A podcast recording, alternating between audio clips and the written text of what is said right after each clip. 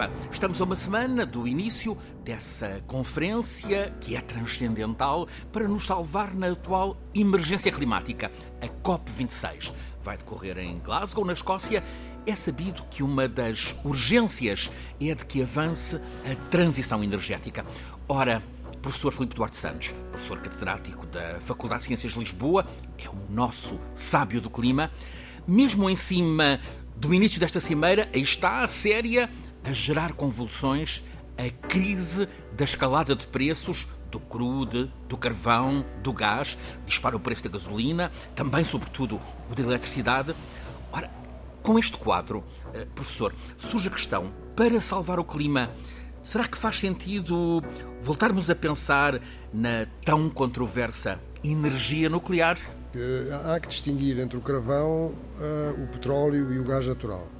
Ah, o, o, petróleo destes três combustíveis fósseis é aquele que, um, quando se gera uma determinada unidade de energia, uh, aquele que uh, lança para a atmosfera maior quantidade, maior quantidade de dióxido de carbono. Uh, o petróleo lança menor do que o do carvão e o gás natural lança menor quantidade do que o petróleo. Portanto, quando um país uh, faz a transição uh, na geração de eletricidade uh, de uma central térmica a carvão para uma central térmica a gás natural, está no sentido de uma ação que reduz as suas emissões. E, portanto, esta transição do carvão para o gás natural é, é muito importante e um dos grandes objetivos de, desta COP uh, 26 é precisamente uh, que o mundo uh, concorde em caminhar eh, rapidamente no sentido de descontinuar a produção e o uso de carvão. E há sinais eh, positivos nesse, neste objetivo.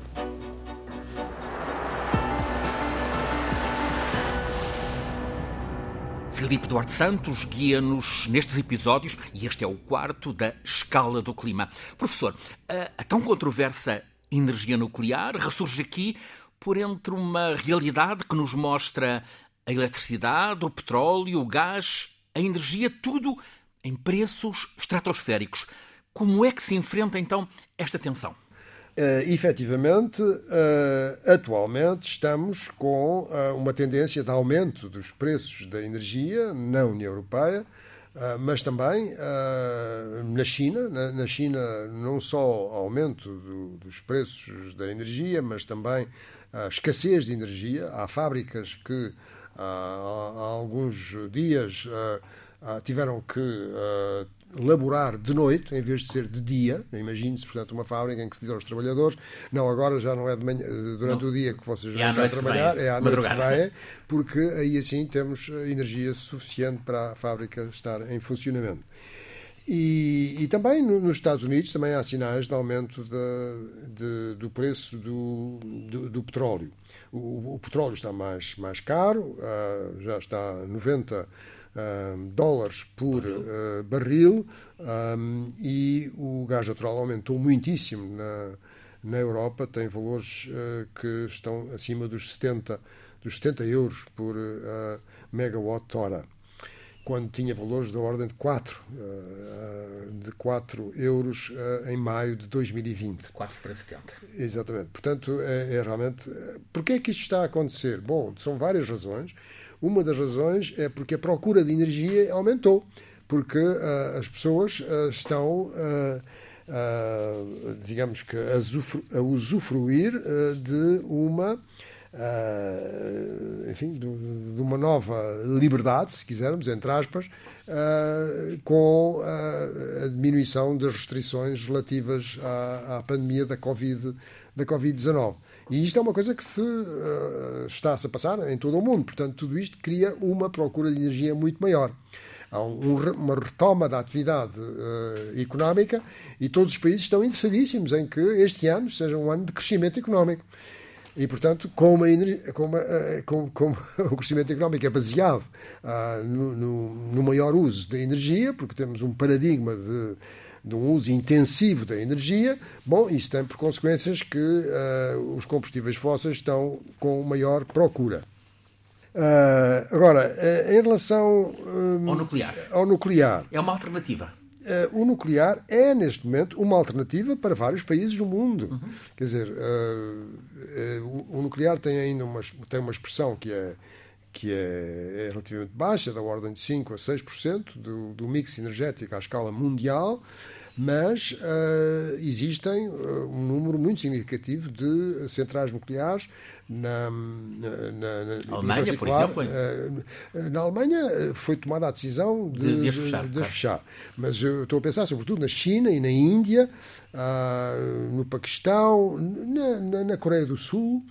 Uh, e, e, outros países do mundo, uh, ah, um, o, o, Reino Unido está uh, a planear a construção de, de, centrais nucleares, a Finlândia também, na Faz Europa. sentido continuar a pensar na construção de centrais nucleares, professor? Quer dizer, aquilo que me parece que é importante é que é, uma, é uma fileira em que também há desenvolvimento tecnológico, inovação, Uh, há vários tipos de reatores, há em particular os reatores de fusão, não é? estamos aqui a falar dos reatores de fissão ou cisão, mas também há os reatores de fusão, que têm sido uma, uma solução que ainda não se concretizou, uh, ainda está numa fase de construção, enfim, de investigação e de construção de, de protótipos, uh, mas aquilo que é talvez importante mencionar é que há realmente um certo problema uh, relativamente à, à, intermitência das energias renováveis. E um dos fatores que contribuiu para uh, os problemas do, do, custo da energia na União Europeia recentemente foi que durante este verão, quer dizer, durante este ano, em particular o verão, uh, houve menos vento. Faltou vento no Mar do Norte. Exatamente, houve menos vento. E nós não controlamos o vento, não é? Quer dizer, assim como não, não controlamos uh, uma, uma zoonose que aparece. Quer dizer, nós somos dependentes de, de, do, do, nosso, do nosso ambiente, não é? claro. é? Quer dizer, e, portanto, como houve menos vento, houve menos geração de eletricidade por essa via. E, e, e, consequentemente, uh, isso é, é mais um fator que aumenta o preço. Portanto, eh, em relação à, à energia nuclear. Eh, a que é um nuclear tema muito controverso. É um tema muito controverso. Eh, é, é, é um facto que a energia nuclear tem problemas. nós tivemos o, o, caso de Chernobyl e o caso também de Fukushima uhum. e outros casos, mas estes foram talvez os mais graves. Three Mile Island. Uh, Three Mile Island, mas esse, enfim, de certo modo, foi controlado. Um, Agora, eh, nós não temos, penso eu, é uma metodologia para conseguir comparar eh, os danos que são provocados pelas diferentes formas de energia. Ah, quer dizer, é, é, é, muito difícil comparar os danos que a médio e longo prazo vão ser uh, provocados pelas alterações climáticas sobre, sobre as pessoas. Não é? Nem estou a falar sobre a natureza, mas sobre as pessoas com os danos que foram, foram de facto, uh, uh, foram infligidos nas pessoas com esses dois acidentes nucleares e outros que eventualmente se uh, deem no futuro. E, e portanto, quer dizer, não há com uma população mundial que se aproxima rapidamente de 8 mil milhões de pessoas, neste momento somos uh, cerca de 7.800 milhões, uhum. uh, e vamos, enfim, vai continuar a subir.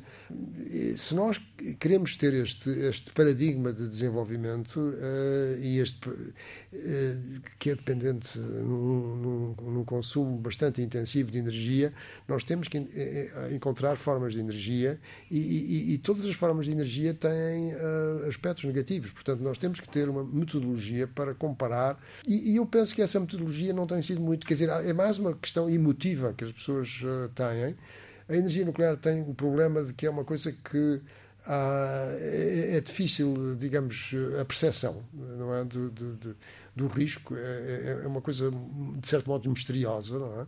Eh, e, portanto, eh, bom, é, é, é um facto. Mas, mas é, preciso, penso eu, também termos presente que a, a grande potência energética da União Europeia, eu diria mesmo da Europa, é a França. Uhum. E, e, e, quando há um problema de energia, a França está lá com a, a sua energia nuclear. Uh, 70% da eletricidade gerada em França é de origem nuclear. nuclear. Uhum. Uh, mas é importante mencionar que eu não estou aqui assim a defender a energia nuclear. Estou só a dizer que uh, era, era, importante nós termos uma, uma metodologia serena, uhum. não é? quer dizer, racional, de podermos comparar os efeitos das alterações climáticas, enfim, numa escala de tempo larga, e os efeitos nocivos, não é? danosos, as mortes que foram calculadas, que vão ser, já, já ocorreram, tanto devido às alterações climáticas como devido à energia nuclear, Caso Chernobyl. Uhum. uma metodologia que se pudesse enfim, que, que, for, que, se pudesse conduzir no sentido de vir a ser consensual. A transição energética é uma questão essencial que a COP26 tem para tratar a partir da próxima semana em, em Glasgow. A ligação à pandemia. Eh, a Covid tem sido eh, uma espécie de teste de resistência para a sociedade mundial, perturbou a saúde, a economia, a educação, os transportes, o turismo, tanta vida, eh, perturbou quase todos os setores da atividade humana, como sabemos. Temos lições, professor, a extrair desta pandemia, que ainda não está extinta, lições para a emergência com o clima? Sim, eu, eu, eu penso que é, é, é, muito importante. Foi uh, algo uh, que chamou a atenção para uh, o facto de que dependemos da natureza, estamos condicionados pela natureza, fazemos parte da natureza é uma coisa que, enfim, muitas vezes não temos eh, presente ou não temos presente de uma forma muito explícita, mas uh, somos parte integrante da natureza e dependemos da natureza. E uh, uh, o Covid-19 é uma zoonose, uma zoonose é uma doença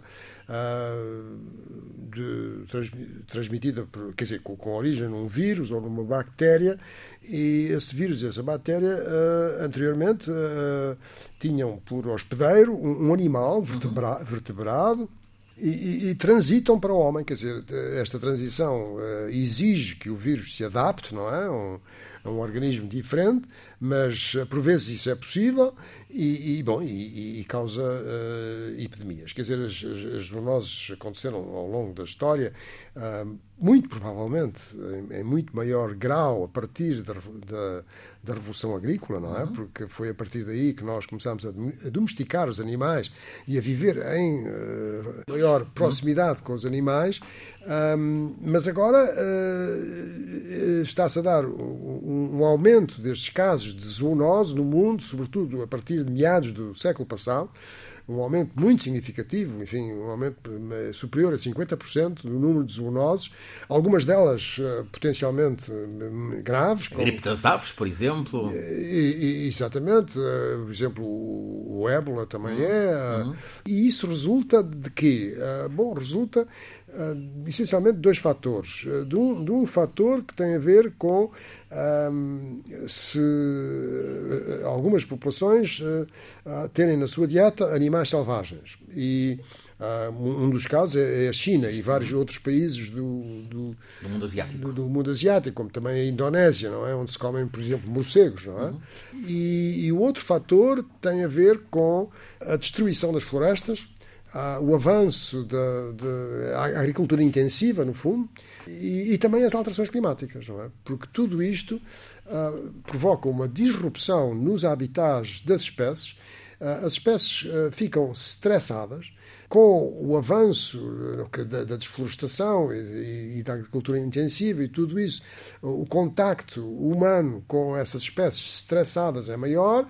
Eh, quando se está estressado, eh, os vírus aproveitam e multiplicam-se nessa espécie e, e ficam, digamos, mais. Um, capazes não é, de, de, de, serem transferidos para os humanos. Portanto, são estes dois processos e, e, de facto, as zoonoses são um problema atual, é? como vimos, com claro. as consequências que, vimos, e um problema do futuro, é? e, e, que tem a ver com enfim, esta degradação da natureza, ou, ou em, em, certos casos, a destruição de habitats e, e, portanto, as consequências que isso tem. É sabido que durante a pandemia as emissões danosas, CO2, baixaram muito. Agora, mesmo que não o estejamos a ver, tudo está a voltar ao mesmo. Uh, nós, quando poluímos um rio, por vezes a, a poluição uh, é visível, não é? Quer dizer, nós dizemos, ah, o rio está poluído. Um, bom, no caso de, da atmosfera, nós não temos qualquer percepção de que a concentração do CO2 hoje em dia é 50% mais alta do que era em 1750. Não é? E, e, e, que, e, que, o metano também aumentou muitíssimo, a concentração em metano e do óxido nitroso, tudo gases com efeito de estufa. Uh, e, portanto, um, uh, eh, o que interessa é realmente um, a, a, concentração do, do, do, dióxido de carbono. E o, problema está em que o dióxido de carbono um, faz parte de um ciclo, que é o ciclo do carbono, mas permanece durante séculos na atmosfera. Quer dizer, há uma parte do CO2 quando é emitida que é absorvida pelas plantas mas, uh, e pelo oceano, dissolve-se no oceano, mas há uma parte que se mantém. E, portanto, uh, é como se nós estivéssemos uh, a encher uma piscina, não é? Quer dizer, com uma torneira de que fechamos 7%, mas que a, piscina continua a subir. E, portanto. Um, a pandemia eh, desacelerou a economia mundial e criou uma crise, para além de uma crise ah, de saúde, de saúde pública, uma crise social e económica que ainda Também, se faz uhum. sentir, uhum. Ah, especialmente naqueles países que são mais pobres, mas no que respeita ao clima, essa hum, menor mobilidade não se traduziu por, eh, para ter uma ideia mais concreta, esses 7% correspondem a 2,6 milhares de milhões de toneladas de CO2 e é necessário reduzir entre 1 e 2, 2,6 foi aquilo que reduziu 2060, 2020 relativamente a 2019. E é preciso reduzir todos os anos, nesta década de 2020, entre 1 e 2 milhares de milhões de toneladas de CO2 para conseguir cumprir o Acordo de. É um esforço colossal. Portanto, é um esforço colossal, está a ver? É, e, portanto, a questão que é aqui crucial é se nós, nós quer dizer, eh, no sentido de, de, de, de todos, de toda, todos os países, enfim, o mundo inteiro, conseguir reduzir as emissões globais porque elas continuam a subir. Quer dizer, desceram de facto. No, no tempo mas, da pandemia. Mas é preciso que elas. Uh, passem a, ser nulas ou que haja neutralidade, quer dizer que as emissões antropogénicas ou antrópicas, ou devido às atividades humanas, sejam compensadas por sequestro. E, e, só quando atingimos essa neutralidade carbónica é que, de facto, conseguimos controlar este problema e é que há condições para que a temperatura média global da atmosfera comece, então, a decrescer. Precisamente, o Acordo de Paris, uh, o acordo na, na COP21, em, em 2015, há seis anos, uh, o que é que está a cumprir? Os compromissos do Acordo de Paris estão a ser cumpridos? Uh, não, uh, quer dizer, uh, quer dizer há, há, países que, conjuntos de países, que é o caso da União Europeia, que têm, eh, de facto, políticas de clima e energia que eh, estão no sentido de eh, cumprir o Acordo de Paris. Mas o facto é que, comparando os anos de 2010 e 2030, ou seja, as emissões em 2030 comparadas com as emissões em 2010, emissões globais anuais, para não ultrapassar um grau e meio, era necessário reduzir em 2030 as emissões de 45% relativamente a 2010. E é necessário que, comparando 2030 com 2010, de facto, um período de 20 anos, se reduzam de 45%. Hum? Uh, se reduzam de 25% para não ultrapassar 2 graus. E os compromissos que foram assumidos no âmbito do Acordo de Paris por todos os países, é? há países que fizeram aquilo que é necessário fazer, enfim, face às suas emissões, não é? face à sua economia, mas aquilo que todos os países se comprometeram a fazer uh, aumenta as emissões de 16%, 16,3% uh, em 2030 relativamente a 2010. Portanto, está a ver, temos que, pelo menos, fazer compromissos no futuro, em Glasgow agora, enfim, desejavelmente, ou uh, logo que possível, fazer compromissos muito mais ambiciosos para conseguir. Medidas radicais mesmo. Medidas radicais mesmo. Quer dizer, uh, portanto, uh, esta, esta é que é a situação. Professor, a Antártida, o extremo sul do planeta, o continente que é suposto absorver três quartos do excesso de calor e um terço do CO2 capturado pelos oceanos, a Antártida paraíso branco, imenso, 14 milhões de quilómetros quadrados de mar e terras virgens, mas um continente ameaçado aparece como a região mais duramente atacada pelas alterações climáticas. Há uma estação, é uma base científica, a Esperança, que raramente tem temperaturas acima dos 0 graus. Ora, em fevereiro passado chegou aos 18 e na ilha Seymour, também lá embaixo, três dias depois, 21 graus. Neste mesmo fevereiro foi identificada uma nova vasta falha, dimensões colossais, sucessivos glaciares que estão a soltar-se, o ritmo de degelo acelera-se, dizem os cientistas que de modo nunca visto, as missões científicas que por lá estão advertem que, a continuar assim, a subida do nível da água do mar será inimaginável ao longo deste século. Professor, eh, o que é que pode ser feito para proteger este ecossistema único, frágil, fragilizado? Aliás, tanto a Antártida a sul como o Ártico a norte. Bom, a Antártida é, é, em grande parte, ainda do ponto de vista de, da, da, forma como vai reagir não é, às alterações climáticas, uma incógnita.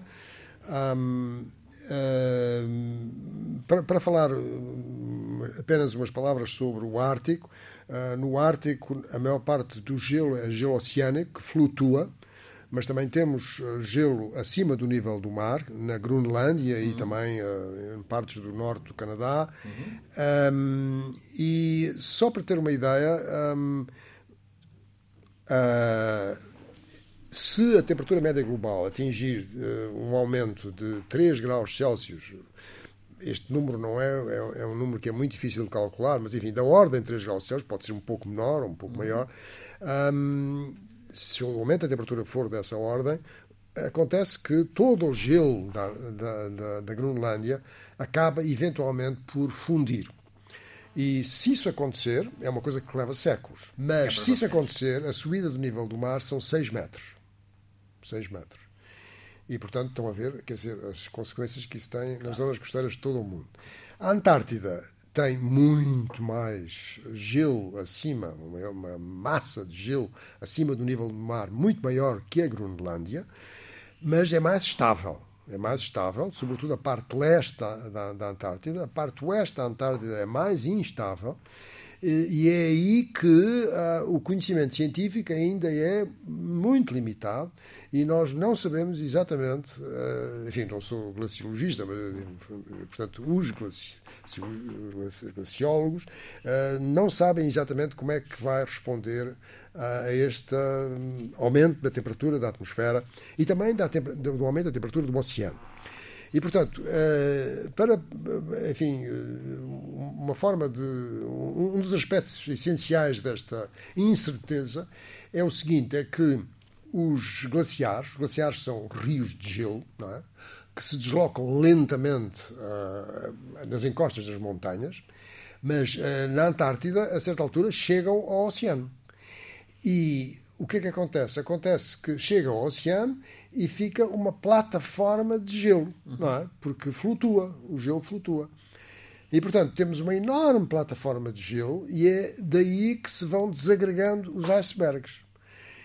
E o que é que acontece de problemático? Bom, é que, como a temperatura do oceano, a temperatura média do oceano está a aumentar, a água do oceano que está por baixo daquela plataforma de gelo vai fundindo uh, o fundo daquela plataforma e vai desestabilizando a plataforma e, portanto, vai acelerando uh, o desagregar, a fragmentação da, da, daquele glaciar que se prolonga para o oceano inteiro. E, portanto, são plataformas gigantes, que é uma da Twites, uh, chamada Twites, mas há, mas há outras, e há estudos específicos para ver como é que este processo está a dar. Se este processo de facto se acelerar, uh, são más notícias, não é? Porque desagregam-se grandes icebergs que são, são, impossíveis de controlar, são, são digamos, uh, icebergs do tamanho do Ribatejo, não é? Comparável ou até maiores, em área, e, e, e, portanto o que acontece é que eles acabam por se uh, por fundir completamente, por derreter completamente e, e, fazer subir o, o, nível médio do mar. Portanto, a maior, grande parte da incerteza que nós temos sobre de quanto é que vai subir o nível médio do mar a nível médio global do mar até ao fim do século resulta de, do nosso desconhecimento limitado de como é que a Antártida vai reagir. Mas a Antártida é realmente um continente muito importante, não, não, não vivem lá pessoas, não é? Uhum. Portanto, é simplesmente enfim, eh, digamos, é parte da natureza. Bases científicas é? tem, tem, tem, tem, tem, várias bases científicas, em particular uma do Chile, mas também de outros países, mas realmente vai ter um papel determinante.